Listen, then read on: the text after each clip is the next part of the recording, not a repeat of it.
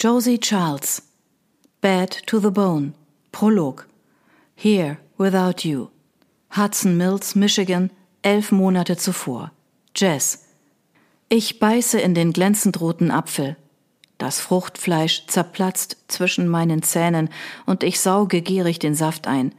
Wer hätte gedacht, dass ein Apfel so gut schmecken kann? Nervös sehe ich hinter mich, dann beiße ich nochmal zu. Es wäre klüger, das Obst mitzunehmen und es in Ruhe heimlich im Bett zu essen, aber ich kann mich nicht beherrschen. Ich muss einfach nur schnell machen. Ein drittes Mal beiße ich ab, kaue hastig und der klebrige Saft läuft mir übers Kinn. Ich überlege, ob man das Kerngehäuse mitessen kann. Ein Apfelbaum im Bauch wird mir davon wohl kaum wachsen, wie Mom immer behauptet hat. Aber wenn ich morgen früh mit Magenschmerzen antrete, werden die Aufseher Eldridge, bist du hier? Ich reagiere sofort, lasse mich zu Boden fallen und krieche unter die Arbeitsfläche der großen Küche in die Aussparung, wo sich die Mülleimer befinden. Von dort aus lausche ich und höre schwere Schritte auf dem Fliesenboden. Jessica Eldridge, ich schwöre bei Gott, wenn ich dich erwische, Mädchen. Verflucht. Das ist Aufseher Morton, ein ehemaliger Navy SEAL mit drahtigen Muskeln und kurzgeschorenem roten Haar. Er macht meistens die Nachtwache, immer allein, da das Camp nicht sehr groß und zudem mit Stacheldraht umzäunt ist. Sein Kontrollgang hätte allerdings erst um zwei stattfinden dürfen, dann wäre ich längst zurück in der Baracke gewesen, wo meine Mitinsassinnen, erschöpft von dem harten Arbeitstag, tief und fest schlafen. Warum musste er ausgerechnet heute früher dran sein? Eldridge. Seine Schritte nähern sich, wenn auch langsam. Er scheint sich sicher zu sein, dass ich hier irgendwo bin, denn seine Stimme ist zu einem vorfreudigen Singsang geworden. Scheiße. Das ist das Schlimmste an der Besserungsanstalt, in der ich mich befinde, dem sogenannten Bootcamp. Wir Insassinnen werden rund um die Uhr überwacht, aber niemand überwacht die Wärter. Ich ziehe die Beine so weit an, wie es geht, rutsche zwischen den Mülleimern an die Wand und versuche flach und lautlos zu atmen.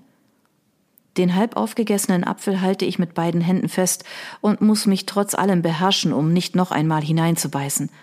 Weil ich vor dem Mittagessen versucht habe, das Handy eines Wärters zu stehlen, musste ich bis zum Abendappell die Baracken putzen und danach direkt ins Bett. Dadurch habe ich zwei Mahlzeiten verpasst und bin so hungrig, dass es mir beim Duft des Apfels fast egal ist, ob ich erwischt werde. Eldridge! Wieder dieser Singsang.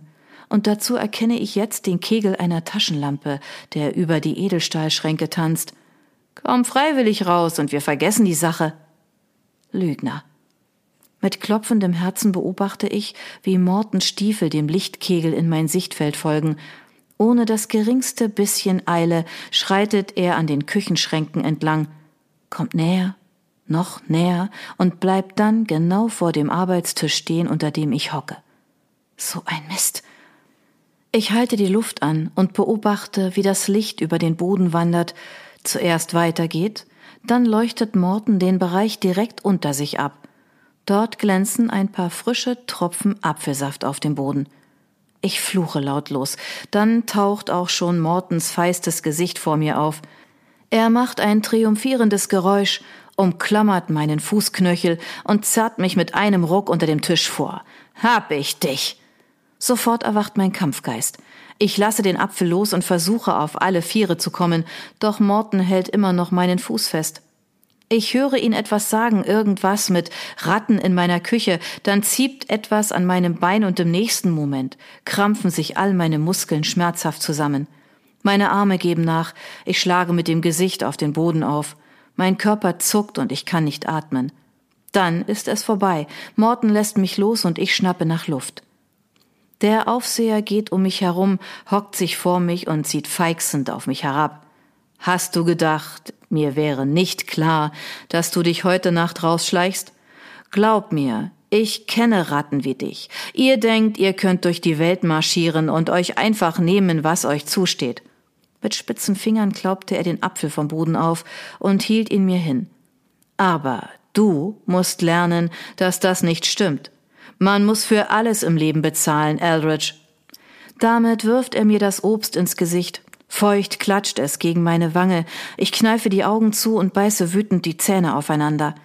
Wie gern würde ich diesem Sadisten meine Faust in die Weichteile rammen und ihm zeigen, wer hier am Ende bezahlen muss.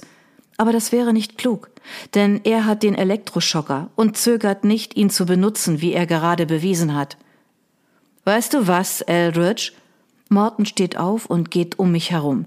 Ich finde es wirklich schade, etwas rumpelt, dass du bei deinem kleinen Ausflug so ein Chaos angerichtet hast. Jetzt wirst du hier leider sauber machen müssen. Einen kurzen Augenblick frage ich mich, wovon er redet, denn die Küche ist blitzsauber. Dann poltert es erneut und im nächsten Moment ergießt sich der Inhalt einer Mülltonne über meinen Rücken. Irgendetwas fällt in meinen Nacken, Schälabfälle und Essensreste regnen auf die Fliesen.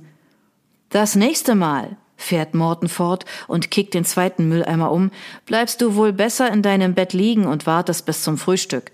Jetzt beeil dich und dann zurück in die Baracke. In einer Stunde kontrolliere ich, ob du schläfst.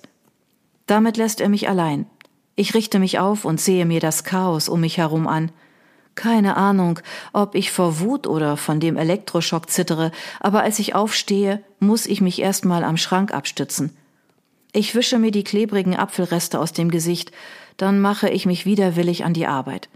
Keine Ahnung, wie ich hier weitere elf Monate überstehen soll.